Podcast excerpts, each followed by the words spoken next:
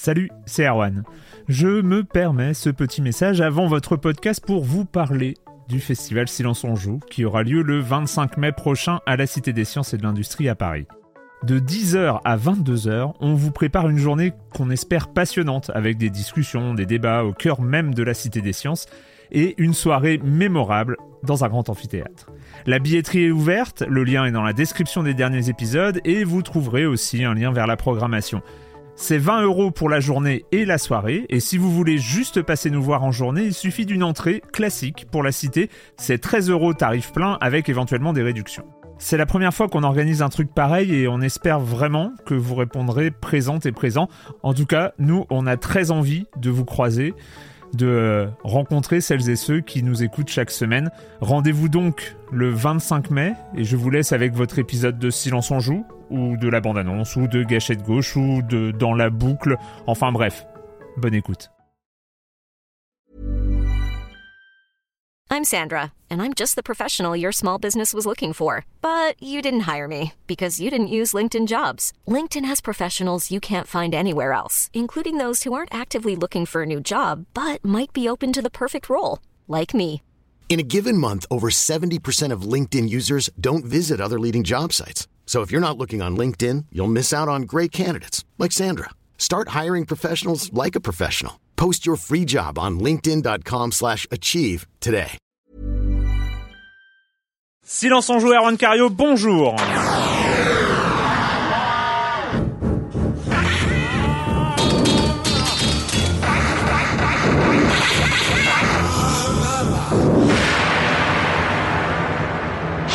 Au programme cette semaine, on va parler de Dust an Elysian Tale, le jeu marquant du Summer of Arcade sur Xbox. Euh, un casque à venir, oui, un casque qui s'appelle l'Oculus Rift. Clément va nous en dire deux mots. Darksiders 2, Monsieur Fall, qui fait son grand retour dans cette sixième saison de Silence on joue. Euh, la minute culturelle et on finira sur Papo and Yo, euh, Papo et Yo euh, sur euh, sur le PSN. Euh, voilà, un jeu assez intéressant. Et puis et puis ce sera tout pour cette semaine et je commence en accueillant deux de mes chroniqueurs favoris, Joël Métro de 20 minutes. Bonjour Joël. Bonjour. Et Clément Apap de Sens Critique. Bonjour Clément. Bonjour Erwan. Euh, on commence avec toi Clément avec euh, c'était un prix pour acheter euh, Ouais, Instagram. Non, c'est pas ça. Non, c'était pas ça. C'est pas Instagram, ouais. Un chiffre, hein, un chiffre, c'est un milliard. Ah bah oui, donc Voilà, un milliard de dollars. Ah, D'ailleurs, Instagram a été racheté au final moins. bah oui. parce que avec la chute de Facebook. Donc là, c'était plus. Donc un milliard, c'est la somme estimée euh, que proposait Electronic Arts pour acheter Valve. Donc Mm. Valve, c'est évidemment le, le développeur de, de Half-Life, mais aussi, on le sait, euh, l'éditeur de, de Steam, donc de cette plateforme de, de té- téléchargement. Euh, Gabe Newell de Valve a évidemment refusé parce qu'il a sa vision euh, de son produit. et il a son compte en banque. Et il a son compte en banque, euh, sachant qu'en plus, d'après les analystes, aujourd'hui, Valve ne vaudrait, ne vaudrait plus un milliard, mais, mais bien 2,5 milliards de dollars. Voilà. Ah, qu'est-ce qu'on les un- aime les analystes quand même. Euh, Mais ça, mais ça indique quand même qu'effectivement, tout le monde le sait, Valve aujourd'hui estime en particulier, c'est, c'est quand même des, des poids lourds, euh, voire très lourds du secteur. Et c'est euh, c'est sans doute ce qui a abouti euh, sans doute des mois et des mois plus tard à, à lancer euh, à ce que Electronic Arts lance sa propre plateforme Tout à de vente de jeux. Ouais. euh, Concurrente de Steam, mais- concurrente de Steam. mais pour l'instant avec surtout des jeux Electronic Arts et un petit peu d'autres jeux, mais surtout des jeux Electronic Arts pour le moment. Voilà, donc euh, ça ne s'est pas fait, ça ne se fera sans doute jamais. Jamais. Euh, Joël, on reste chez Electronic Arts. Ouais. Tiens, voilà, on est chez Electronic on Arts. est bien chez Electronic On Arts. On, on y Ouais. reste. On y reste. Alors Electronic Arts, en fait, explique pourquoi il ne fait que que des suites. On a vu ça à l'E3 récemment, que des suites du Dead Space 3, prochain prochain Crysis, etc. Euh, c'est Franck Gibault, un des pontes d'Electronic Arts, qui s'exprimait dans une interview euh, à Game Industry, au site de Game Industry, qui déclarait que finalement le, marché en fait ne récompensait pas les nouvelles licences euh, si tard dans le cycle de console. Ce qu'il faut entendre par euh, ça coûte trop cher pour nous de fabriquer, euh, de, de lancer de nouvelles trop- marques. c'est- trop de risques. Trop de risques, Ouais. trop d'investissements pour euh, pour euh, enfin pour comment dire des euh, des, re- des revenus, un retour euh, un retour euh, faible. Voilà. Donc en fait, et ce qui ce qui il rajoutait pour lui, c'était le un des cycles de, de consoles les plus longs qu'il ait jamais vu. Et il parlait même de, euh, on est même un petit peu fatigué quoi. Alors euh, bon, je pense pas que les joueurs soient, soient tout à fait fatigués. Et Bah, Et Ouais, ça- de- enfin, ça- de- ça d'une part, discute. ça discute et d'autre part, on voit aussi que chez d'autres. Allez, parlons chez- du chez- cycle de vie des consoles. Allez, là, Non, je mais- pense qu'on est parti. Lançons le sujet. Allez, lançons le sujet. Non, mais on voit bien aussi que chez d'autres euh, que chez d'autres éditeurs euh, comme euh, je sais pas Bethesda qui lance Dishonored ou euh, ou Naughty Dog The Last of Us en fait il y a encore des il y a encore des éditeurs qui prennent des risques, il y a encore la créativité que voilà ça me, enfin à titre personnel ça me paraît un petit peu un faux euh, voilà un petit un- enfin une fausse excuse quoi pour pas euh, voilà pour pas se pour pas se mouiller quoi. pour euh, pour limiter les risques. En Ouais. même temps, euh, on voit que c'est aussi une réalité, hein, euh, le, le nombre de le nombre de suites en, en fin de en fin de vie. Mais c'est assez c'est assez bizarre aussi parce que le nombre de nouvelles licences en début de vie de console n'est pas forcément non plus impressionnant. Hein, Non. donc euh, c'est c'est finalement une une facilité surtout du côté des Electronic Arts avait eu il y a trois ans à l'époque de Mirror's Edge. Oui, ils ont quand même. C'est- vrai que c'est c'est vrai que c'est un reproche qu'on fait historiquement à Electronic Arts d'être une mais ils grosse machine qui améliorés, beaucoup de suites. ouais. Mais ils ont quand même lancé quand même beaucoup de nouvelles licences. Ils ont, voilà, il faut quand même le, le reconnaître Mm. ça. hein. Yes, on le reconnaît. On le reconnaît, allez, bon. allez, on le reconnaît. on, on dit pas que du mal d'Electronic Arts. Euh, le com des com de la semaine dernière, euh, c'était le, le premier épisode de cette sixième saison de Silence on joue. Euh, je commence par euh, Power Mugen euh, qui dit chouette de vous retrouver. Et pour ne pas être d'accord avec Erwan, je trouve justement que Sleeping Dogs assimile super bien le cinéma Hong Kong de Hong Kong, le ciné HK. Euh, J'ai eu l'impression de passer 18 heures devant un film de Tsui Hark ou un Infernal Surtout au niveau du final, la dernière mission en gros, qui est juste hallu- hallucinante et hyper cinématographique. Franchement, c'est justement le scénario du jeu qui m'a donné envie et c'est le premier GTA Live que je finis. Alors j'imagine que mon goût immodéré pour les, tous les films police movie euh, Hong Kong euh, joue pour beaucoup dans mon appréciation de ce jeu. Moi j'aime bien aussi le, les, les, les le cinéma de Hong Kong, j'adore aussi, mais euh, voilà, j'ai trouvé. euh, Il y a eu une, il y a eu de longues discussions hein, sur euh, sur le les GTA like, les GTA like urbains, des gens qui étaient pas d'accord et tout ça, dont un formidable Toulon Didon Reed d'Étienne 3 euh, qui a qui nous a pondu euh, 80 feuillets euh, sur euh, sur les forums. C'était assez assez impressionnant. Non, je dis ça, je me moque, mais c'est bien. hein, il faut il faut développer euh, il faut développer ça un argumentaire et tout. Euh, mais bon, c'est vrai que pour le coup, il avait été long. Euh, on continue avec euh, euh, qui nous dit euh, Messieurs rendront justice aux véritables origines de Sleeping Dogs. Ce jeu n'a jamais vraiment été un true crime. En effet, son développement a débuté sous le nom de Black Lotus, sous l'inspiration forte de l'excellente trilogie Infernal Affairs. Activision a voulu, en faire son GTA en le repassant sous la licence True Crime, puis prenant conscience qu'il était impossible d'atteindre les chiffres de vente de GTA 4 ou de Call of Duty, a abandonné le projet. Donc voilà, ça a été un, tout un cycle, un cycle de changement de, de licence pour euh, pour Sleeping Dogs et je finis enfin avec euh, Sims euh, qui nous dit je ne sais pas si nos petits de Silence on joue sont passés à côté du fait des vacances et du soleil, mais le 3 août dernier, on, a appris le décès de Marc Alphos. Ça ne vous dit rien, et si je vous dis que c'est l'une des voix récurrentes de Russell Crowe, notamment dans le film Gladiator, ça vous parle mieux. Il était très fréquemment utilisé dans les jeux vidéo pour le doublage français. Les exemples les plus marquants sont sans doute Atlas dans Bioshock, David Sarif dans Deus Ex Human Revolution, Grunt dans Mass Effect 2, et dire que dans la 3, dans le 3, la voix a changé. Euh, et plus récemment, le compagnon templier dans Diablo 3. Je vous invite à regarder sa page Wikipédia pour voir sa voxographie qui est longue comme le bras. Donc effectivement, je ne connaissais pas, mais c'est euh, un bon moyen. Merci Sims pour euh, rendre cet hommage. Euh, et voilà. Et donc on va commencer avec euh, avec les aventures de Dust. The oldest of Elysian tales. It speaks of a warrior who wields that very blade. You, Dust, will turn the tide. Well, no pressure or anything.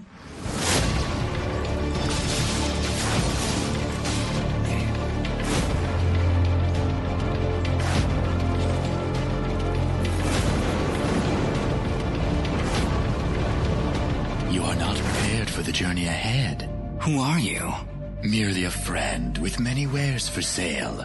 Shall we Dust an Elysian? Tale, euh, donc euh, ça faisait partie, c'était une des cinq ou six sorties du euh, Summer of Arcade 2012.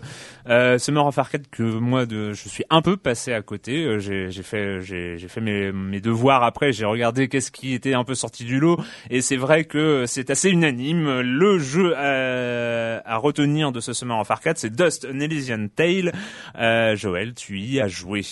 Ouais, bah c'est évidemment une belle surprise de, de cet été. Alors il faudrait peut-être un petit peu revenir sur l'histoire l'histoire du, du, jeu, sur la manière dont il a été sur la manière dont il a été conçu, c'est-à-dire par une seule personne, un, un, américain qui s'appelle Dean Dodrill, qui avait gagné un, concours un, concours organisé par Microsoft il y a, trois ou quatre ans.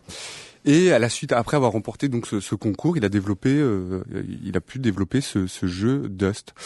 Dust qui, qui montre vraiment en fait qui est un jeu à la fois un jeu de rôle et un jeu d'action, de, de, combat, avec un univers vraiment tout, tout, particulier, qui est un peu un mélange, on va dire, entre pour l'univers graphique un mélange un petit peu entre du Disney mm. et euh, et de, de l'animé de de l'animé euh, de l'animé japo, japonaise. Euh, D'ailleurs le, le Dean Dodrill a des origines en fait de, euh, enfin des, des attaches avec l'Asie. Il est d'origine d'origine coréenne et il dans, dans de nombreuses interviews il cache pas qu'il est effectivement très intéressé par l'animation japonaise et aussi par tous ces jeux euh, japonais en, en, en 2D qui, qui ont existé par, mm. par le passé. Et c'est vrai qu'on reconnaît, on reconnaît dans euh, dans euh, dans Dust, euh, bah il y a, y a, des éléments, par exemple, on reconnaît un peu des éléments de pour les combats, pour ce qui est des combats de Ninja Gaiden, dont il dont, dont il a tiré son son inspiration, c'est-à-dire des, des, combats qui sont vraiment très très très rapides, qui sont très fluides. On a vraiment plusieurs ennemis ennemis à la fois à, à, combattre et en même temps c'est très plaisant, très agréable mm. à jouer. Donc Ninja Gaiden, voire même. Mais c'est un, un, jeu en 3D ou c'est un, un, jeu en 2D, 2D Ah non, parce que la 2D, vu, vu de profil. Ouais, et, et, cartoon, c'est-à-dire c'est vraiment au niveau euh, design, c'est euh, quand tu disais euh, Disney ou animé euh, ou animé Jap, il y a, y a le côté purement cartoon, jeu en, jeu dessiné quoi. Enfin c'est. Euh... Mais t'es en profondeur comme un Street of Rage ou t'es juste sur un, un t'avances comme dans un Metal Slug par exemple? T'es. Euh... Metal Slug, enfin c'est juste sur un, un, seul plan. Un seul plan. Ouais, ouais et c'est vraiment non mais c'est assez c'est assez beau quoi. C'est fascinant. On dirait vraiment effectivement que tout tout tout paraît vraiment peint euh, peint à la main. Il y a cette touche euh, graphique qui est qui est, qui est superbe avec des couleurs. Bon ça faut c'est pas que ça pique les yeux, mais bon, c'est vraiment des couleurs très flashy, très, ouais. euh, très, euh, très, très, enfin, je sais pas, assez rose, un rouge pétant, bleu pétant, enfin, une espèce de contraste très, très fort, mais qui font vraiment la beauté, la beauté, le côté assez rafraîchissant du, du jeu, quoi, avec tous ces aplats de, de, couleurs un petit peu partout, et aussi ces personnages, euh, parce qu'on parlait de Disney, les personnages sont des, euh, sont des animaux. Donc là, on va incarner, on va incarner le Dust, qui est une espèce de, euh, comment dire, de guerrier ninja, renard avec des yeux, avec dont les yeux sont, sont voilés par par une espèce de, de visière, un personnage plutôt plutôt sympathique qui est accompagné de d'une de, de, de fidget qui est une espèce qui est une espèce d'émanation de, de, de son de son épée donc il y a des et la de... touche humoristique du jeu parce que qui sort des remarques absolument sorties de nulle part très régulièrement dans le jeu et plutôt bien vu enfin moi ça m'a souvent fait sourire enfin c'est c'est vraiment un petit personnage tout à fait sympathique ouais un Jiminy Cricket un peu ouais. crétin quoi ouais, voilà, ça. ça. et euh, et donc le, le, donc système de combat qui est vraiment qui est vraiment ch enfin, assez chouette assez facile mais en même temps qui demande vraiment une bonne notion de, de timing et, aussi le côté jeu de rôle qu'on retrouve parce qu'il y a des personnages euh, euh, qui vont distribuer des euh, des, des, quêtes voilà qu'on qu doit remplir quêtes principales, secondaires, et aussi des éléments de de, craft, de crafting. On récupère des mm. on récupère des objets par-ci par-là pour se fabriquer une armure, pour être encore plus fort. C'est un jeu solo avant tout? Ouais, c'est un jeu entièrement ouais, solo. solo. Entièrement solo et et vraiment avec avec une énergie. Enfin moi c'est vraiment ce qui m'a ce qui m'a tout de suite accroché dans dans Dust, c'est c'est le côté euh, c'est le côté euh, sans sans repos enfin on est on est tout le temps dans l'action on est tout le temps Alors moi j'ai tout de suite pris ça pour un beat'em all euh, classique on va dire avec des éléments c'est vrai de jeu de rôle des éléments scénaristiques des éléments euh, de dialogue qui donnent un peu plus de un peu plus de consistance à, la base à la base beat'em all qu'on trouve dans le jeu mais mais pour le coup j'ai trouvé ça léger mais léger dans le bon sens du terme un, truc euh, hyper rafraîchissant et, euh, très très très agréable à jouer. Pas facile, euh, pas forcément hyper simple. c'est c'est pas les combats, il faut faire un petit peu gaffe quand même. Il y a, y a pas mal de combos évidemment hein, de, de, avec avec les armes, mais c'est pas c'est pas le, le jeu, c'est pas une promenade de santé.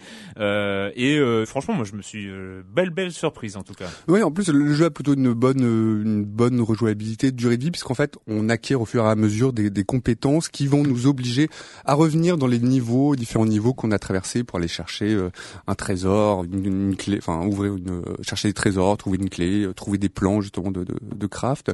Donc euh, vraiment pas mal. Moi, ce qui le plus plus, c'est vraiment l'univers, l'univers graphique, quoi, ce mélange un peu Disney, euh, Disney animé, quoi. Et donc euh, 1200 points sur euh, sur le Xbox Live Arcade. On va pas en- non plus en dire. On est on est vraiment sur un genre euh, assez assez précis. hein, le côté cartoon euh, très. Moi j'adore aussi l'aspect. euh, tu l'as dit, hein, explosif au niveau des couleurs. Mhm. Enfin c'était c'est un peu la fête quoi. Ouais, ça c'est- fait, c'est- sucré, c'est voilà, c'est délicieux. C'est vrai. J'ai entendu parler aussi, mais je me, vu que je me rappelle plus du nom, ça va être encore. Non, il faudrait pas que je commence mes phrases. c'est pas mal. faudrait, faudrait que j'oublie. Ouais, euh, je vous parlais de bon. Ouais, euh, voilà. Non, mais il y avait un autre jeu sur le Summer of Arcade euh, qui me faisait assez envie, mais j'ai lu des critiques assez négatives sur euh, espèce de un espèce de jeu euh, 2D aussi, 2D 3D euh, avec des zombies. Mais euh, Deadlight. ouais, voilà. Mais je- j'ai pas, j'ai pas encore essayé. Faudra que je jette un œil. J'ai jeté un œil. Voilà. Comme ça, j'en parlerai en connaissance de cause. Euh... Clément, tu voulais en parler la semaine dernière. On a un peu, on était un peu euh, pris par le temps, et euh, mais tu, tu nous avais évoqué avec euh, des, des, des étincelles dans les yeux euh, ce, ce nouveau projet qui était sur Kickstarter. euh, Ouais, l'Oculus, euh, l'Oculus Rift. Alors c'est, moi j'aime, je joue peut-être un peu moins qu'avant pour des, voilà, parce que je travaille aussi à côté et plus vraiment, on va dire dans le jeu vidéo. Mais euh, ce que j'aime beaucoup en ce moment, c'est euh, le foisonnement de, de, de, de possibilités dans lequel va, va, va, va évoluer le jeu vidéo. Et euh, toujours, est-ce que comment on va jouer dans 5, 10, 15, 20 ans? Euh, Moi, il y a 10 ans, je pensais pas qu'on jouerait avec du tactile aujourd'hui. Et euh, jusqu'ici, je me disais que peut-être qu'on allait avoir plus de tactile, peut-être des hologrammes, peut-être des voilà de la 3D à, à foison. Et là, en fait, on revient à quelque chose que moi j'avais essayé à l'époque, qui s'appelle un casque de réalité virtuelle. Je l'avais essayé il y a très longtemps, à l'époque de Magic Carpet sur euh, sur, sur. PC, ouais, ouais, et c'était le jeu qui était le mieux en réalité virtuelle. Ça faisait mal au crâne. Alors on rappelle ce que c'est la réalité virtuelle. On se met un casque euh, sur les sur les sur la tête, donc qui, qui couvre qui couvre les yeux, et on voit ce qu'on est censé voir euh, normalement euh, sur un écran de télé ou sur un écran d'ordinateur, mais que ça englobe tout le tout le champ visuel, et donc on est plus euh, immergé dedans. Bon, à l'époque de Magic Carpet, on va dire qu'on était en 240 de résolution euh, et que ça faisait un peu mal au crâne. Et c'est une technologie qu'on pensait pas du tout, du tout revoir euh, aujourd'hui. On pensait que c'était voilà, on avait essayé. euh, euh, Patrick faisait la remarque la semaine dernière sur euh, sur le casque Nintendo. Voilà, c'est il y a eu des essais. Ça s'est souvent soldé par un mal de crâne hallucinant, donc on pensait jamais le revoir. Et là, tout d'un coup, qu'est-ce qui se passe?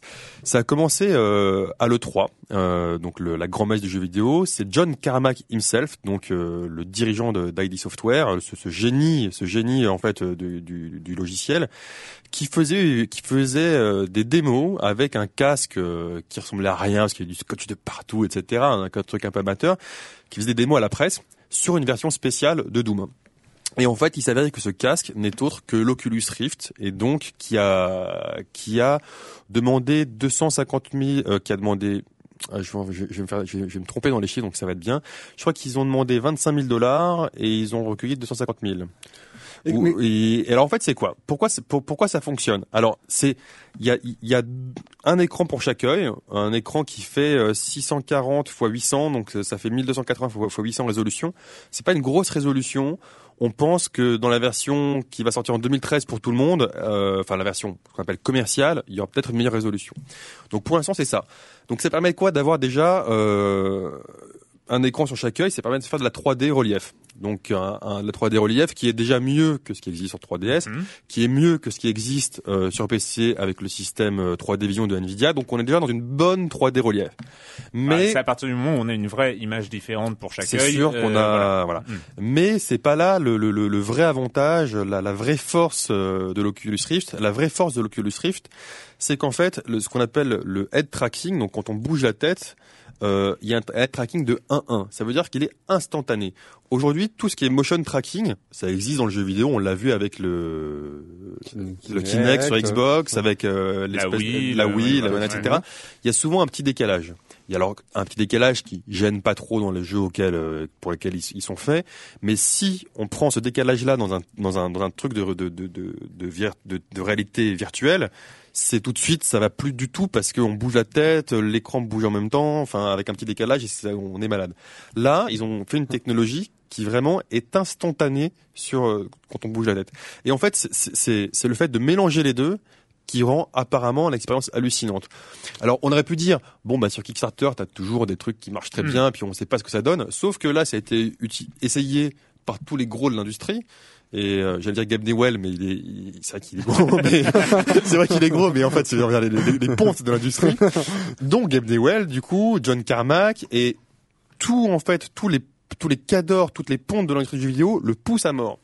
Pourquoi ils le poussent à mort? Parce que ils ont ils ont essayé et ils voient vraiment euh, une innovation euh, hallucinante. Alors pour l'instant, on l'a dit, il y a juste Doom qui a été refait parce que c'est le problème, c'est que c'est il faut quand même euh, c'est basé aussi sur la qualité des, des développeurs. C'est que si tu fais de la 3D à la con, on l'a vu sur la 3DS, Hmm. il y avait des jeux qui étaient développés euh, par Ubisoft. Je me rappelle les premiers jeux Ubisoft, ils faisaient mal au crâne, alors que le jeu Nintendo, il marchait bien. Là, C'est un peu pareil.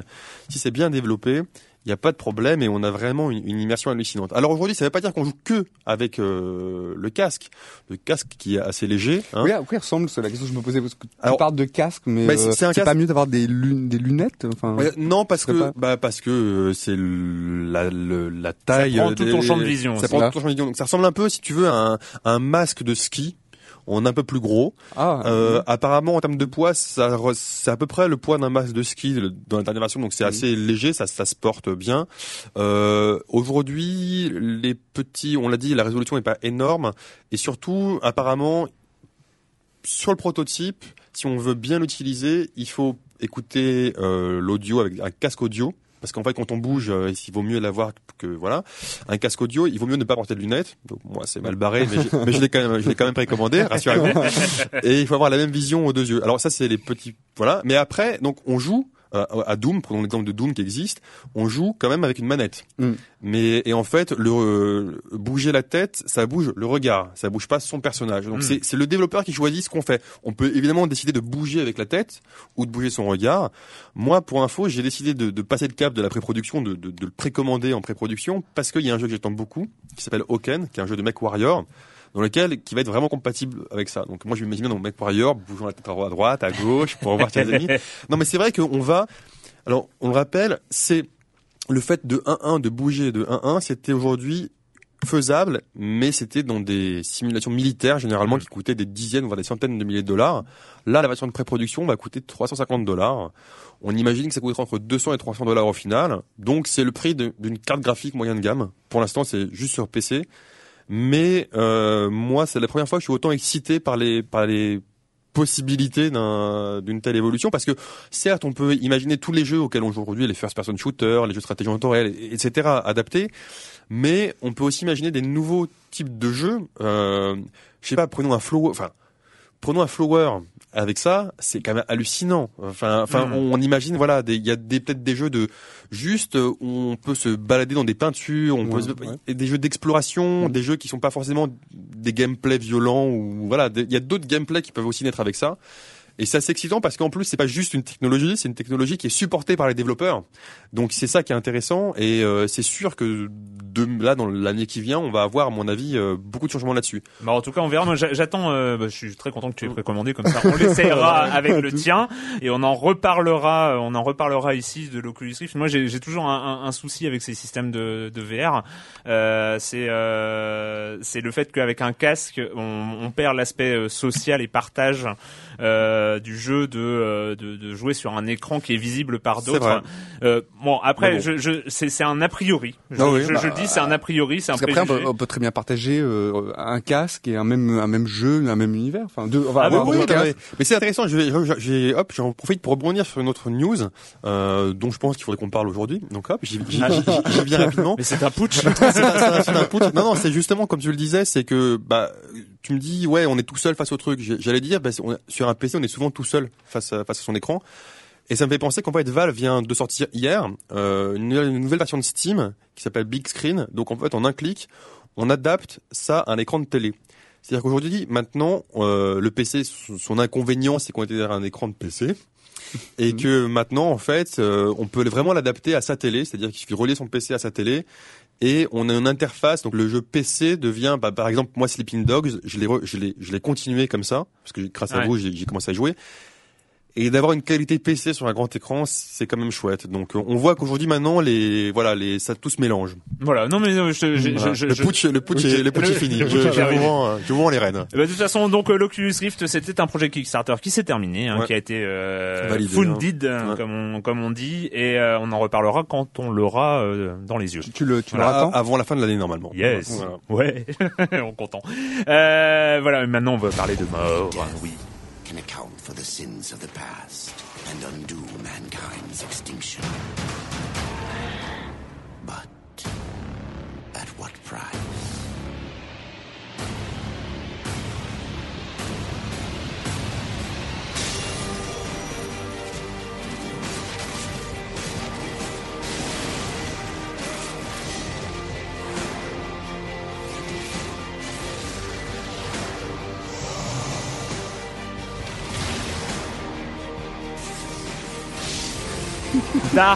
Darksiders 2 de THQ. Euh, Darksiders 2, le premier Darksiders euh, était une bonne surprise à l'époque. Un jeu euh, assez ambitieux, euh, une sorte de Zelda un peu plus guerrier, Zelda un peu gothique, euh, comme ça. Darksiders 2 arrive. Euh, bon, je- on va on va continuer avec toi, Joël. Euh, Ouais, bah le, le premier était une bonne surprise, le deuxième est moins une surprise. Quoi. Euh, voilà. Donc, Voilà. donc, euh, on prend en fait on prend un peu le même euh, la, le même chose, le même le même uni- univers quasiment, euh, sauf qu'on prend un héros différent, on met de côté euh, War, euh, le, le héros précédent, ce que ce que je regrette d'ailleurs, pour prendre un un des autres cavaliers de l'apocalypse, pour prendre Death. Yes. Death, Death avec euh, sa monture, euh, sa monture euh, qui s'appelle euh, Despair, désespoir. C'est bien, c'est c'est c'est C'est- c'est cohérent. c'est un une jeu de- voilà, cohérence, une. Et qui était accompagné d'un, alors j'ai oublié le nom du corbeau, euh, qui était accompagné d'une espèce de corbeau aussi, euh, qui va euh, qui va l'aider en fait dans dans ses différentes quêtes. Donc on change pas, on change pas les Darkside, on change pas Darksiders les règles, on fait juste plus grand. Euh, et plus un peu plus complexe, euh, plus grand d'abord parce qu'il y a beaucoup plus de donjons euh, à visiter, les mondes ouverts sont beaucoup plus euh, sont beaucoup plus vastes, euh, beaucoup plus euh, voilà, il y a beaucoup plus d'éléments, ils sont assez assez différents et assez je trouve leur design plutôt plutôt réussi. Un design qui se rapproche euh, qui se rapproche euh, assez de, de celui des comics et ça n'étonnera personne puisqu'en fait de- l'un des directeurs artistiques Joe Madureira vient du milieu euh, Ouais. du comics. Mm. Euh, comme tu disais, c'est un Zelda-like, donc c'est-à-dire que on va aller dans les donjons, on va faire un petit peu jouer un petit peu, faire son petit Prince of Persia en escaladant, courant sur les murs. L'aspect Prince of Persia et alors ce qui n'était pas vraiment présent dans le premier, hein, Mhm. la- l'aspect Prince of Persia. Là, euh, j'avoue. Mais dé- alors je, je, je te redonnerai la parole, oui. mais l'aspect mashup Mm. de Darksiders, qui était déjà le cas dans le premier, Mm. hein, et on avait une sorte de euh, bilan de tout ce qui était le, euh, on va dire le, le, le jeu, le RPG d'action, on va dire, hein, le premier Mm. Darksiders avec énigmes, euh, etc. Et là, on fait encore plus de mashup. C'est on, on, on- on compile euh, comme ça plein de choses qui marchent dans le jeu vidéo un peu partout. Et il y a moi j'ai été halluciné par l'arrivée du gameplay Prince of Persia. Euh, je pensais pas le voir, hein. franchement ça a été une surprise, mais euh, la première fois. Donc euh, si vous vous approchez d'un mur et que vous appuyez sur A, vous courez sur le mur.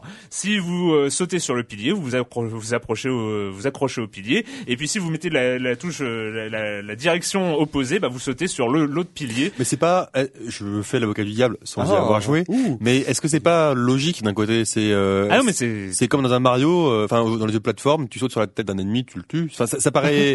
non mais ça paraît. Pour moi, c'est des codes qui sont. Enfin, ça, ça fait pas piller pour moi. non mais alors moi je- moi j'ai pas j'ai pas dit que c'était pillé. D'accord, J'ai- dit que Darksiders J'avais mal était- compris alors. était un mashup de d'énormément de gameplay euh, classique du jeu vidéo et, et c'est vrai que euh, bon euh, voilà je m'attendais à, re- à retrouver comme dans le premier le gameplay de puzzle le gameplay de RPG un peu monter son personnage le gameplay beat'em all euh, euh, où on tape euh, on fait des et puis on, on martèle un peu sur la touche euh, X euh, et un peu sur la touche Y euh, et sur la touche A pour sauter. Enfin déjà déjà même on n'a même pas besoin de re- regarder la manette. On sait quand on a une moi j'ai joué sur Xbox on, voilà il y a, y, a y a un côté de classicisme absolu euh, de Darksiders 2. C'est pas une, c'est pas une, un loop, euh, c'est pas un loupé, hein, c'est, c'est bien foutu, mais c'est le jeu le plus classique pratiquement auquel j'ai eu le, la chance de jouer. un, un mashup qui fait qu'on n'a pas toujours l'impression de jouer au même jeu, ce qui est, hum, je trouve que parfois Ah, les ça, séquences, c'est- c'est- voilà, c'est ça qui est c'est gênant, c'est ça qui est un petit peu, c'est-à-dire qu'on peut passer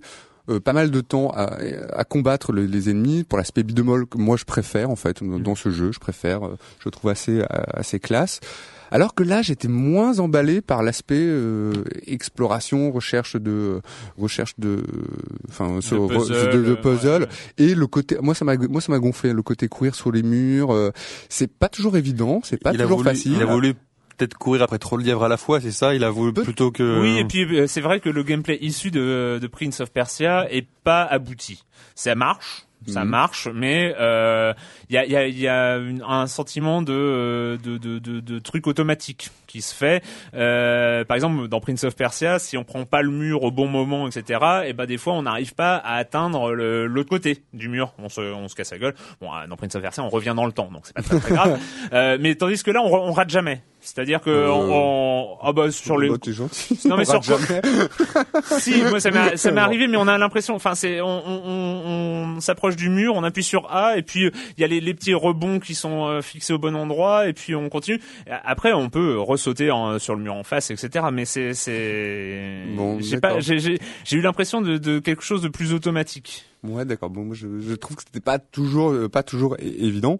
Et, euh, et surtout, alors moi, ce qui m'a vraiment énervé, c'est euh, justement où la partie exploration, je la trouve un peu plus, plus faible. C'est vraiment, on a une espèce de, de corbeau, dont j'ai encore oublié le nom, qui est censé nous aider. Mais vraiment, le, un con de corbeau, quoi. non, mais sérieusement. C'est-à-dire que le, il va, il fait tout un tour, un- tout un, espèce de tour de la pièce, soi-disant pour t'aider. Il va se fixer un point et ça ne t'aide pas du tout, quoi. Mais c'est, je trouve que c'est vraiment la fausse, euh, la fausse bonne idée, quoi, de ce, euh, ce corbeau. Piaf. Ah ouais, vraiment, quoi. Vraiment. Moi, j'ai, j'ai, j'ai, j'ai un problème. Moi, franchement, je me suis bien amusé. J'ai eu juste l'impression de rejouer à un jeu que j'avais déjà joué, euh, mais euh, mais alors que c'était pas le cas, parce que le design qui est pas mauvais, le cara design, c'est, c'est soigné, euh, machin. Mais c'est pas original pour un sou. On est sur J'ai- euh, l'impression qu'en fait, euh, J'ai l'impression qu'on c'est c'est ce qu'on disait la semaine dernière sur Mario. D'un côté, c'est marrant. J'ai l'impression que c'est voilà, Complètement. c'est avec un autre univers, avec un autre univers, mais que c'est C'est complètement, mais avec quelque chose de beaucoup plus complexe. C'est ça qui est marrant, c'est que c'est tellement un mashup de plein plein de choses. Mario, c'est un mashup de Mario, donc euh, c'est pas compliqué. Euh, Tu tu prends Mario, tu fais Mario, euh, voilà. Euh, ici, c'est tu tu prends euh, presque un côté euh, un, un, un côté Kratos, un côté God of War pour pour certains trucs, un côté Prince of Persia, un côté jeu de rôle, un côté enfin c'est c'est c'est il y a plein de choses mélangées, mais et ça rend ça rend un truc quand d'une c'est ça qui est étrange, ça rend quelque chose de très complexe, mais en même temps où il y a aucune surprise ou très peu, même sur le design des, où, où tu commences, il y a même du, du, du Shadow of the Colossus parfois. Enfin, Ouais. c'est euh, c'est euh, ça m'a rappelé euh, c'est le c'est quoi c'est Castlevania c'est le, le dernier qui était un petit peu euh, mashup comme ça euh, de de, de ce Ouais. genre là Mhm. et, et, et c'est c'est très étrange. Euh, mais en même temps il y avait quelque chose de reposant. C'est il y avait quelque chose d'incroyablement reposant à se jouer à ce jeu quand même ultra bourrin hein, parce que on est encore sur le personnage héros mythologique surpuissant euh, qui qui castagne tout sur son passage. Euh, mais il y a presque quelque chose de reposant à jouer à Darksiders 2 c'est un bon jeu Oui, ça marche ouais. bien vous, vous conseillerez du coup quand même. Ah, pas du tout. Bah, toi, toi, pas du tout. bah pas du tout parce que j'ai du mal à, à trouver une raison pour euh, y jouer Tu dirais autant acheter le 1 d'occasion. Ah, euh, ouais, moi ceux qui, auraient, ceux qui auraient euh, aimé le, ou pas joué au 1, je conseillerais le, le 2 aussi pour essayer. Même si moi j'ai préféré le 1 pour sa pour sa modestie presque Oui. euh, par rapport à, Ouais. ça, pour sa modestie. Mais moi, je, Et- moi, j'aurais du mal. À, si on me demandait, enfin, pourquoi est-ce que tu, je dois acheter Darksiders 2, je, je serais, bah, Parce que tu aimes courir contre les murs, résoudre des énigmes et euh, explorer euh, des mondes ouverts. Ouais, mais t'as, t'as, t'as l'impression que ce jeu n'apporte rien aux jeux vidéo. Ça, c'est voilà. Oui, oui, oui. Ouais, non, mais en même temps, il y a Ouais, plein de ouais, jeux qui n'apportent rien, mais euh, je ouais. suis d'accord. C'est, peut-être une. Ah oui, t'as pas, mais- t'as- t'as pas envie de le pousser en tout cas. T'as pas envie, ouais, t'as pas Oui, envie de le alors, on n'a pas parlé du scénario. Bon, moi, je trouve que le jeu est plutôt pas mal. Je trouve qu'il souffre en revanche d'un Du scénario. corbeau. Du Du- corbeau. ah oui, alors espèce de connard de corbeau. Mais mais aussi euh, du, du scénario que je trouve vraiment là pour le coup euh, avec mal fichu, un espèce de truc à ramification, avec des avec euh, on s'attache pas. Donc, on, donc c'est un jeu de, un jeu d'action en trois euh, à la troisième personne. On s'attache pas du tout à ce euh, personnage de Death. On s'y attache pas du tout. Même les autres persos, même les autres euh, personnages qui rencontrent, je les trouve un peu, un peu palichon. Et ouais, le scénario est pas, pas super excitant. Quoi. On n'a pas, bon, on a, rien, enfin en tout cas rien nous donne envie d'aller forcément voir le bout de la, le, le bout, la, la conclusion. Voilà. mais... mais... cela dit, je trouve pas trop mal, quoi. Je veux dire, c'est bon. Bon bah Darksiders 2 sur euh, Xbox 360, PS3 et PC et c'est le grand retour, euh, oui c'est le grand retour de Monsieur Fall, Monsieur Fall de TrickTrack.net avec sa bien-aimée chronique jeu de société. Bonjour Monsieur Fall. Bonjour mon cher Erwan. Pour cette reprise, en tout cas pour moi puisque j'étais absent la semaine dernière, j'ai décidé de vous parler d'un jeu un peu particulier, un peu spécial. D'abord parce qu'il est sorti il y a quelques temps déjà, mais je l'avais zappé dans mes chroniques précédentes car c'était un gros jeu et j'avais hésité à m'en approcher tellement la couverture n'était pas très très très belle ni très engageante. Et pourtant, je l'ai essayé et j'ai adoré et ce jeu répond du nom de Eclipse, une nouvelle aube pour la galaxie. C'est un jeu signé Tuco Taco un jeu édité en français par Istari dans la gamme Istari Plus, donc c'est du costaud, c'est du sérieux, c'est un jeu pour 2 à 6 joueurs à partir de 14 ans, pour des parties qui sont calculées au niveau de la durée de cette façon-là. Vous comptez à peu près 30 minutes par joueur. Donc si vous êtes peu nombreux, ça va aller vite, si vous êtes nombreux, ça risque d'être un peu long. Je vous explique un petit peu le principe et pourquoi c'est excellent et excitant. Je vous ai déjà expliqué qu'il y avait plutôt deux écoles, l'école américaine, l'Améritrash, celle où on va euh, vivre dans un univers très fort, avec un très fort, Souvent, on va jeter des dés, on va se foutre sur le coin de la gueule. Et il y a de l'autre côté le, jeu européen à l'amende avec des cubes en bois, de la ressource. Le thème, on s'en fout un peu, mais la mécanique est très très pointue, très très euh, profonde. On va faire de la gestion, c'est un peu austère, mais quand on aime les mécaniques, c'est plutôt pas mal. Eh bien, Eclipse mélange tout ça. Tout Kota Calio a inventé, on peut dire, l'Eurotrash. C'est un jeu où l'on va d'abord, dans un premier temps, jouer une civilisation extraterrestre. On va gérer sa civilisation, sa, comment dire, la manière dont elle va aborder la galaxie, se répandre pour aller voler des ressources à droite, à gauche, les récupérer, explorer. Vous allez avoir un petit tableau de gestion devant vous avec des petits cubes. Vous allez gérer ça au, au pile poil près du, du, de la gestion pure à l'allemande. Tout ça pour faire quoi? Pour fabriquer des vaisseaux dans lesquels vous allez foutre des, des, trucs à ions, des trucs thermonucléaires et tout ça. Pourquoi? Pour aller, une fois que vous êtes installé, taper sur les, les colonies extérieures, les races qui sont de l'autre côté de la galaxie pour leur poutrer la tronche et marquer un maximum de points de victoire. Tout ça en jetant dans les brouettes de dés. Et donc, l'astuce consiste à gérer au mieux, au plus près, vos ressources pour essayer de contrôler cette part de hasard en faisant des vaisseaux super costauds. C'est-à-dire que si vous gérez bien, vous allez moins être confronté au hasard, alors que si vous avez plutôt mal géré, bah, vous ferez appel à Dieu, à la chance divine, qui vous feront faire de bons jets de dés. Enfin bref, c'est extrêmement plaisant, c'est très très riche. Alors c'est du lourd, hein, c'est du costaud, c'est pour geek, hein, c'est du velu. Mais ça s'explique très facilement, ça se comprend facilement. Les, tours de jeu sont extrêmement simples, c'est très très très plaisant. Si je vous en parle là, c'est parce qu'une extension vient bientôt arriver pour ajouter des trucs supplémentaires, de la stratégie, de la tactique, des races extraterrestres. La durée de vie est assez illimitée puisqu'il y a plein de races possibles. Alors on débute en jouant des humains quand on n'y connaît rien, c'est plus facile. Puis après, on prend des races avec des pouvoirs spéciaux, des trucs verts, des trucs bleus. Enfin bref, mon cher Erwan, Eclipse de tout Taco Quadio, c'est absolument excellent. C'est un jeu Istari Plus en français pour 2 à 6 joueurs à partir de 14 ans pour des parties de 30 minutes. Le jeu est un peu cher, il est entre 60 et 70 euros, mais c'est rempli de matériel. Vous avez du cube en bois et vous avez des petits vaisseaux en plastoc. Bref, c'est plaisant. Et mon cher Erwan, je vous dis à la semaine prochaine à la semaine prochaine, Monsieur Fall, Monsieur Fall de TrickTrack.net et TrickTrack.tv. Surtout, ne pas oublier les vidéos de Monsieur Fall, comme toujours. Et c'est l'heure de la minute culturelle de Marmotte 19. Euh, alors, je ne sais pas. C'est plus la minute culturelle, c'est la minute culturelle de Marmotte 19. Bah non, mais il y, en a d'autres, hein, il y en a d'autres. Hein, mais euh, c'est une spéciale sanglant euh, dans Dead Rising. Dans Dead Rising, Frank West a la possibilité de regarder sa montre pour afficher le temps restant de chaque, pour chaque affaire en cours. Quelle est la marque de cette montre Seiko. Non. bien tenté, hein, bien tenté. Hein. Euh, c'est une marque qui existe ou une fictive ou tu veux euh, quand même tenter euh... Non, c'est la marque c'est Megaman. Ah, eh oui, la marque c'est Megaman tout simplement. On retrouve aussi d'autres références à Megaman tout au long du jeu, costume de Megaman et Servbot le repos avec une espèce de tête en Lego, le Mega Buster, le sabre laser, etc. Qui a-t-il décrit euh, dans le bas de la jaquette de Dead Rising? Megaman. Pas du tout. euh, je sais pas. Qu'on convient aux enfants aussi. non, il a, il a écrit euh, ce jeu n'a pas été développé, approuvé ni licencié par les propriétaires ou les créateurs de Zombies de George à Romero. Oui, parce que Ah. entre Dead Rising et Zombie, c'était un peu euh, ça. L'ironie du sort voudra que MKR, qui possède les droits de Dawn of the Dead, autrement dit Zombie, et du remake fait par Zack Snyder, colle un procès à Capcom. Le prétexte, les éléments du film et du jeu se déroulent dans un centre commercial avec des zombies. MKR a logiquement perdu le procès, le juge arrivant à la conclusion que des humains combattant des zombies dans un centre commercial n'est pas une idée pouvant m'être mise sous copyright. Oui, oui, oui, non, c'est pas. C'est C'est une idée super originale. À quel titre fait référence Zombie U qui doit sortir sur la future console de Nintendo À quel titre fait référence Zombie U Ouais. Hmm. Eh bien, à Zombie, tout simplement. Très bien. Eh oui. Ah oui. Et Voilà. quelle est la, particularité de Zombie? Z-O-M-B-I. Z-Wen M. M. Ah. Bon, eh bien, c'est Zombie, et là, mais là, peut-être que Patrick aurait été Ah, là. ah, oui, c'était une question pour Patrick, Ah, oui, c'était. Patrick, c'est le, euh, Patrick. Zombie. le zombie. Pardon, mes excuses à la famille, tout ça.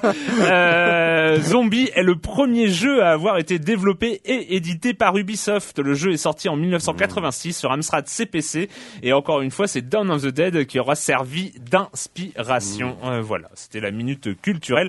Il y avait eu un bon score la semaine dernière, hein, un très bon La score, mais on se rattrape, euh, on se rattrape cette semaine et on va parler, euh, on va parler des aventures de Kiko dans les favelas euh, en Colombie.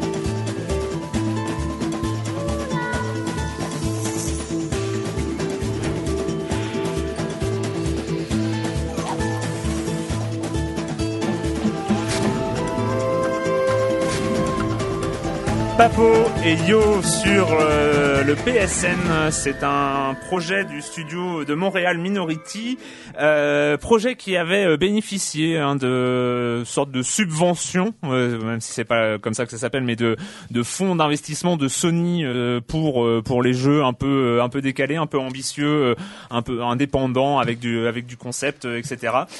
Papo et Yo, c'est quoi Papo et Yo? Alors je suis le seul à y avoir joué, donc vous allez vous avez le droit d'en poser des questions évidemment. C'est quoi euh, Papoyou c'est quoi Papo et Yo Papo et Yo donc est un jeu donc sur, sur PSN. Euh, c'est l'histoire de, de Kiko, euh, Kiko petit garçon euh, qui est euh, qu'on retrouve euh, dès le début du jeu terrorisé euh, et qui s'échappe de sa réalité dans un monde un peu onirique mais pas tant que ça parce que c'est un monde de favelas.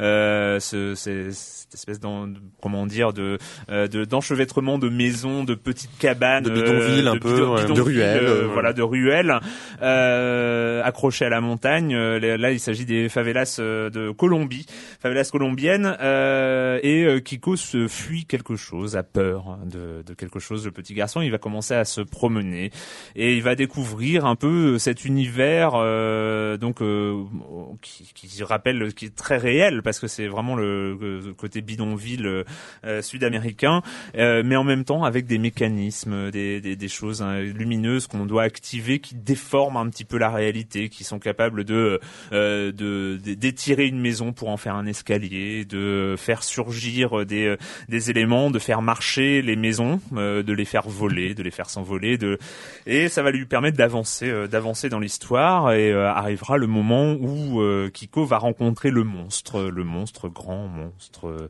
rouge, oui. Mais de quoi Kiko a-t-il donc peur? Merci de poser la question. Et c'est quelque chose qu'on va apprendre en fait. Euh, Kiko, euh, Kiko doit euh, doit ramener ce monstre, doit s'en sortir, doit le faire avancer en, en la- en l'attirant avec des fruits. Et, euh, et arrive un moment où le monstre va être euh, va être confronté à, à son addiction. Oui, le monstre est addict aux grenouilles. Et euh, quand euh, En Colombie, j'avais peur. oui, non, non, mais c'est- et, euh, et en fait, quand le monstre mange des, des grenouilles, il devient fou. Il devient, il va poursuivre Kiko euh, et il va le jeter. Et ça va être des scènes euh, vraiment euh, très très violentes. Et en fait, le jeu commence. Donc avant tout ça, on va revenir. euh, C'est euh, c'est un mot du créateur qui est Vander Caballero. Euh, Vander Caballero qui est un des premiers arrivants à IE Montréal. Hein, qui est, il avait bossé sur plein de jeux d'Electronic Arts à IE Montréal et c'est lui qui a fondé donc Minority euh, toujours à Montréal et donc Vander Caballero dit il dédie ce jeu à sa famille, à sa mère, ses frères et ses sœurs qui lui ont aidé à survivre à euh, au monstre qui était euh, dans son père. Et, euh, et donc euh, en fait le truc c'est c'est toute une image. Alors c'est expliqué hein, c'est expliqué avec des séquences euh, au ralenti où euh, où Kiko est confronté à son père hein, et euh, le père et l'ombre projetée du père sur le mur c'est le monstre. Et donc voilà vous l'aurez compris juste pour le contexte de Papo et Yo c'est un, un jeu sur voilà sur l'addiction à l'alcool les grenouilles étant le symbole le symbole de l'alcool. Euh, alors que dire que dire de, de ce Papoyo Déjà que c'est un jeu, un vrai jeu vidéo. Je, sais que j'utilise des fois cette expression. hein, J'avais utilisé pour le journée euh, déjà, mais c'est un vrai jeu vidéo. Il y a un gameplay, il y a une, une progression, il y a des énigmes, des puzzles euh, à activer euh, dans les décors, Euh, et il y a effectivement un, non pas un message, mais c'est un vraiment un jeu, une, auto- une autobiographique en fait. C'est euh, quelque chose qu'on ressent euh, très fortement euh, sur euh, l'histoire de ce petit garçon qui est donc euh, l'alter ego de, de Vander Caballero et euh, et c'est marrant parce que autant c'est euh, explicite c'est-à-dire qu'on sait que ça symbolise l'alcoolisme, le monstre symbolise son père. Autant euh, la représentation est, est subtile. Mais quand, quand- est-ce qu'il y a des, tu parles de, de messages, est-ce que, est-ce qu'il y a des dialogues dans le jeu, c'est, c'est Très parlé? très peu. Il y Très a, il y a, il y a quelques bulles. euh, Le monstre ne parle ne parle pas. Euh, Il y a un autre personnage qui va guider euh, Kiko, qui va lui dire viens là, rejoins-moi. Donc on est etc. beaucoup plus dans la suggestion, enfin dans la suggestion, dans le. dans la, voilà, on est dans la suggestion et dans un univers. Comment dire On sent au fur et à mesure du jeu que c'est un univers dans lequel un gamin qui serait confronté à ça pourrait se réfugier, pourrait imaginer. euh, c'est un univers un peu fantasmatique qui finalement est basé sur sa réalité quotidienne, celle des favelas, euh, mais où va se dire euh, comment comment comment je peux faire avec ce monstre? Comment je peux faire avec le monstre qui est à côté de moi? Je vais essayer de le guider, je vais essayer de le sortir de là parce que je sais, mais en même temps je subis euh, je subis les accès de violence parce que c'est quelque chose de très dangereux quand le monstre quand le monstre a mangé une grenouille, c'est quelque chose de, de très dangereux. Donc il va falloir quoi? Il va falloir l'empêcher de manger des grenouilles. Il va falloir euh, le empêcher d'avoir accès aux, aux grenouilles. Il va falloir supprimer les grenouilles avant que le monstre euh, y ait accès. Et, et finalement, il, il a le donc euh, Caballero, il a réussi à créer un vrai gameplay autour de cette euh, de cette problématique là. Euh, c'est euh, visuellement, moi j'ai vraiment adoré parce qu'il y a vraiment cette présence de la ville, de de, de ces favelas qui, euh, mais mais tout en étant une, une vision déformée euh, avec laquelle euh, on- justement on va pouvoir euh, l'imagination hein, de, de Kiko va pouvoir la, la, la, la modifier modifier les éléments du décor au fur et à mesure. C'est et il y a il y a il y a certains niveaux qui sont vraiment très très impressionnants. Et, euh, notamment il y a un niveau où on empile on empile les maisons on doit euh, activer des maisons euh, tout autour d'un énorme niveau, y accéder, activer une clé, puis les maisons s'envolent et font une énorme pile de maisons qu'on va de- après devoir euh, manipuler pour qu'elles forment un pont. Donc euh, il y, a, y a des choses vraiment, euh, des trouvailles visuelles qui sont que- qui sont très impressionnantes. Enfin, Mais, que- mais- beaucoup. mais le sujet a l'air en fait, euh, enfin très, enfin très, Grave. assez grave, Ouais, oui. C'est, c'est ça qui est assez. euh, le sujet est grave, mais en même temps, il le traite vraiment comme euh, un univers où euh, où le- l'enfant va aller se réfugier. D'accord. Donc euh, on, on voit le rapport à la réalité, mais c'est un- aussi un univers euh, de euh, le, le monstre, ben quand il est pas euh, quand il est pas euh, en feu, enfin quand il a, il a pas mangé de Grenouille, euh, de, de grenouille, est, est vraiment une sorte de, de, de, de gros balourd qui va chercher à manger, qui va chercher à, à s'alimenter euh, et qui va suivre Kiko, qui va et qui va le suivre euh, dans, dans les dans les niveaux. Et, euh, et donc c'est c'est quel- pas quelque chose d'oppressant. Euh, Mais, mais est-ce qu'il faut être sensible à la thématique abordée? Parce que, enfin, je, apparemment, toi, t'as l'air d'avoir aimé. Euh, et moi, ce jeu, en fait, j'ai des amis qui ont joué, ils étaient soit hyper emballés, soit d'autres qui étaient vraiment beaucoup plus critiques. Et est-ce que, est-ce que si on n'adhère pas, ou si on, si pour nous c'est peu important le message, etc. Est-ce que quand même on, est-ce qu'il faut être sensible au message qu'il y a derrière pour apprécier Bah, le jeu, ou est-ce que tu peux apprécier le jeu en tant que tel aussi en, que- en termes de C'est justement ce que je dis. Il y a un, il y a un suffi- euh, c'est, il y a un décalage suffisant entre la réalité et le monde euh, des favelas euh, de Kiko, euh, qui fait que bon, on peut, on peut, on n'est pas obligé même d'être au courant de la problématique euh, et de Mm. l'aspect autobiographique du jeu. Moi, j'ai trouvé que c'était euh, très intéressant parce que c'est la première fois, à ma connaissance, qu'on a un- que je suis confronté à un jeu autobiographique. Donc il y a, il y a quelque chose de l'ordre de, de, de ressenti comme ça où on, on ressent ce qu'a voulu faire passer le créateur dans euh, dans Papo New. Et, euh, et dernière chose, enfin au niveau du design, les, les, la, ville est, est magnifique. Il y a des graphes euh, énormes sur certains murs qui sont euh, qui sont vraiment superbes, euh, qui rappellent hein, quelques photos qu'on voit des favelas brésiliennes ou, ou colombiennes. Euh, et puis euh, voilà, il y a une, vraiment une sensibilité. Et alors dernier point, j'allais très vite sur sur les défauts parce qu'il y en y en a le, le seul truc qu'on peut regretter parce que moi je trouve qu'il y a un vrai gameplay, il y a un vrai design, c'est que un manque clair de finition, notamment dans les animations. Moi j'ai trouvé ça un peu dommage. Alors c'est finalement ça ne nuit pas tant que ça à l'expérience hein, parce qu'on on joue on s'amuse.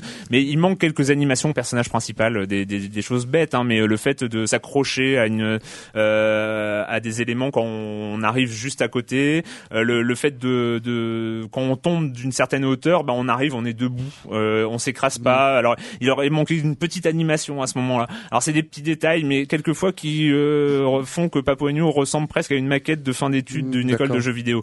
Euh, mais euh, c'est le, le reste est vraiment il y a vraiment une ambition il y a vraiment quelque chose de, de très touchant en tout cas. Mm. voilà. Donc c'est pas Poelio c'est 15 euros sur euh, sur le PSN j'espère qu'on le retrouvera euh, sur d'autres supports après mais enfin bon c'est un projet financé par Sony donc euh, il y a pas beaucoup de chance.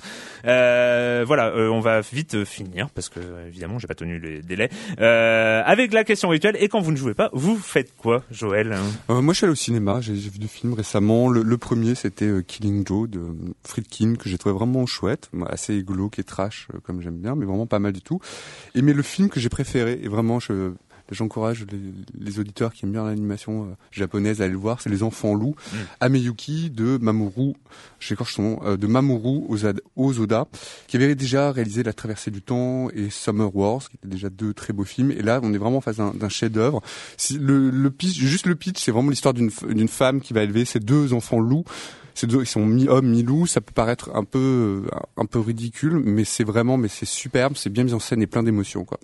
Clément? Euh, je, je vais juste euh, aller dans son sens dessus parce que il est rentré dans le top 3 des meilleurs films de l'année sur Sens Critique. Hein. Donc Ouais. c'est-à-dire qu'il est vraiment parti euh, très haut et tous ceux qui l'ont vu ont l'air d'avoir aimé. Moi, j'ai attaqué la, la rentrée littéraire. Euh, la rentrée littéraire, il y a 646 bouquins. Bon, euh, T'en je- as lu combien J'en ai lu un, mais mais, mais j'avance, mais j'avance. Euh, celui que j'ai lu, alors j'ai j'ai évidemment acheté de nos tombes pour en parler la semaine prochaine, pour- parce que Erwan n'aime pas, donc euh, je vais en parler. Oh, c'est mais non, je rigole. Et là, c'est là j'ai lu donc le celui dont on parle beaucoup, qui est la théorie de l'information Ah, de euh, de Aurélien Bélanger. Et on, c'est assez intéressant parce que ça, ça concerne euh, bah, une actualité qu'on connaît nous, dans laquelle on, on a vécu. Ça suit un petit peu, on va dire, euh, un, un simili Xavier Niel. C'est intéressant. Euh, c'est pas, mais c'est, c'est un, bon, il aurait pu être plus court. On va dire qu'il y a quelques longueurs, un petit peu long. C'est intéressant. Je, j'enjoins tout le monde à le lire en, en, en poche au moins quand il sortira. Mais voilà, il est bon. C'est pas, c'est un libraire devenu écrivain. C'est pas forcément, voilà, il aurait pu un peu condenser tout ça et ça aurait été peut-être euh, un poil plus intéressant. Mais c'est, en tout cas pour nous, pour le public qu'on est, c'est euh, qui a vécu, qui a vécu cette euh, avancée technologique du minitel, Internet, Mm. voilà, c'est, c'est, c'est assez intéressant. Voilà. Moi, pour ma part, euh, je vais pas me répéter. Il faut regarder Breaking Bad. La cinquième saison, la première partie de la cinquième saison est terminée. Il va falloir attendre 2013 pour avoir la deuxième partie de la cinquième saison. Et ça promet. Et c'est toujours, c'est toujours une très, très, très grande série. Voilà, c'est fini pour cette semaine. On se retrouve très bientôt pour parler jeux vidéo sur Libé Labo.